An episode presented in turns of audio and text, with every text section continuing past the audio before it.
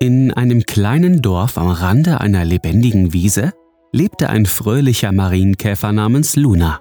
Luna hatte leuchtend rote Flügel und einen winzigen schwarzen Punkt auf ihrem Rücken. Sie war neugierig und liebte es, die Welt um sich herum zu erkunden.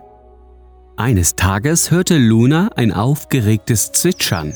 Sie folgte dem Klang und entdeckte eine bunte Gruppe von Vögeln, die sich um einen kleinen verletzten Vogel namens Milo versammelt hatten. Milo hatte sich den Flügel verstaucht und konnte nicht mehr fliegen.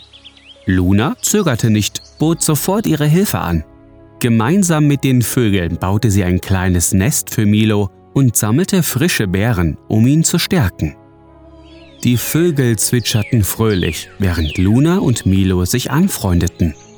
Da Milo nicht fliegen konnte, schlug Luna vor, dass sie gemeinsam den magischen Garten am Ende der Wiese erkunden sollten. Der magische Garten war berühmt für seine farbenfrohen Blumen und freundlichen Schmetterlinge.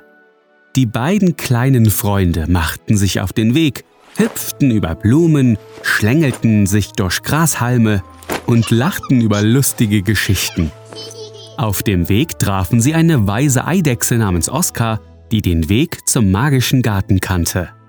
Um den magischen Garten zu erreichen, müsst ihr den glitzernden Fluss überqueren und dann dem Duft der Regenbogenblumen folgen, sagte Oskar und zwinkerte den beiden zu. Luna und Milo bedankten sich und machten sich auf den Weg. Sie überquerten den glitzernden Fluss auf einem schmalen Plattboot und folgten dem betörenden Duft der Regenbogenblumen. Der Garten war ein wahres Wunderland, voller leuchtender Blumen in allen Farben des Regenbogens. Dort trafen sie auf eine freundliche Libelle namens Lilly, die ihnen erzählte, dass der Garten auch einen Wunschbrunnen hatte. Der Wunschbrunnen konnte einen Wunsch erfüllen, wenn man ihm einen besonderen Glückstein brachte. Entschlossen machten sich Luna und Milo auf die Suche nach dem Glückstein. Sie durchstreiften den Garten, kletterten auf Blütenblätter und sangen mit den singenden Grashüpfern. Schließlich fanden sie den funkelnden Glückstein unter einem schattigen Baum. Mit dem Glückstein kehrten sie zum Wunschbrunnen zurück. Luna wünschte sich, dass Milo wieder fliegen konnte und dass alle Tiere im Dorf immer genug Nahrung und Freunde haben sollten.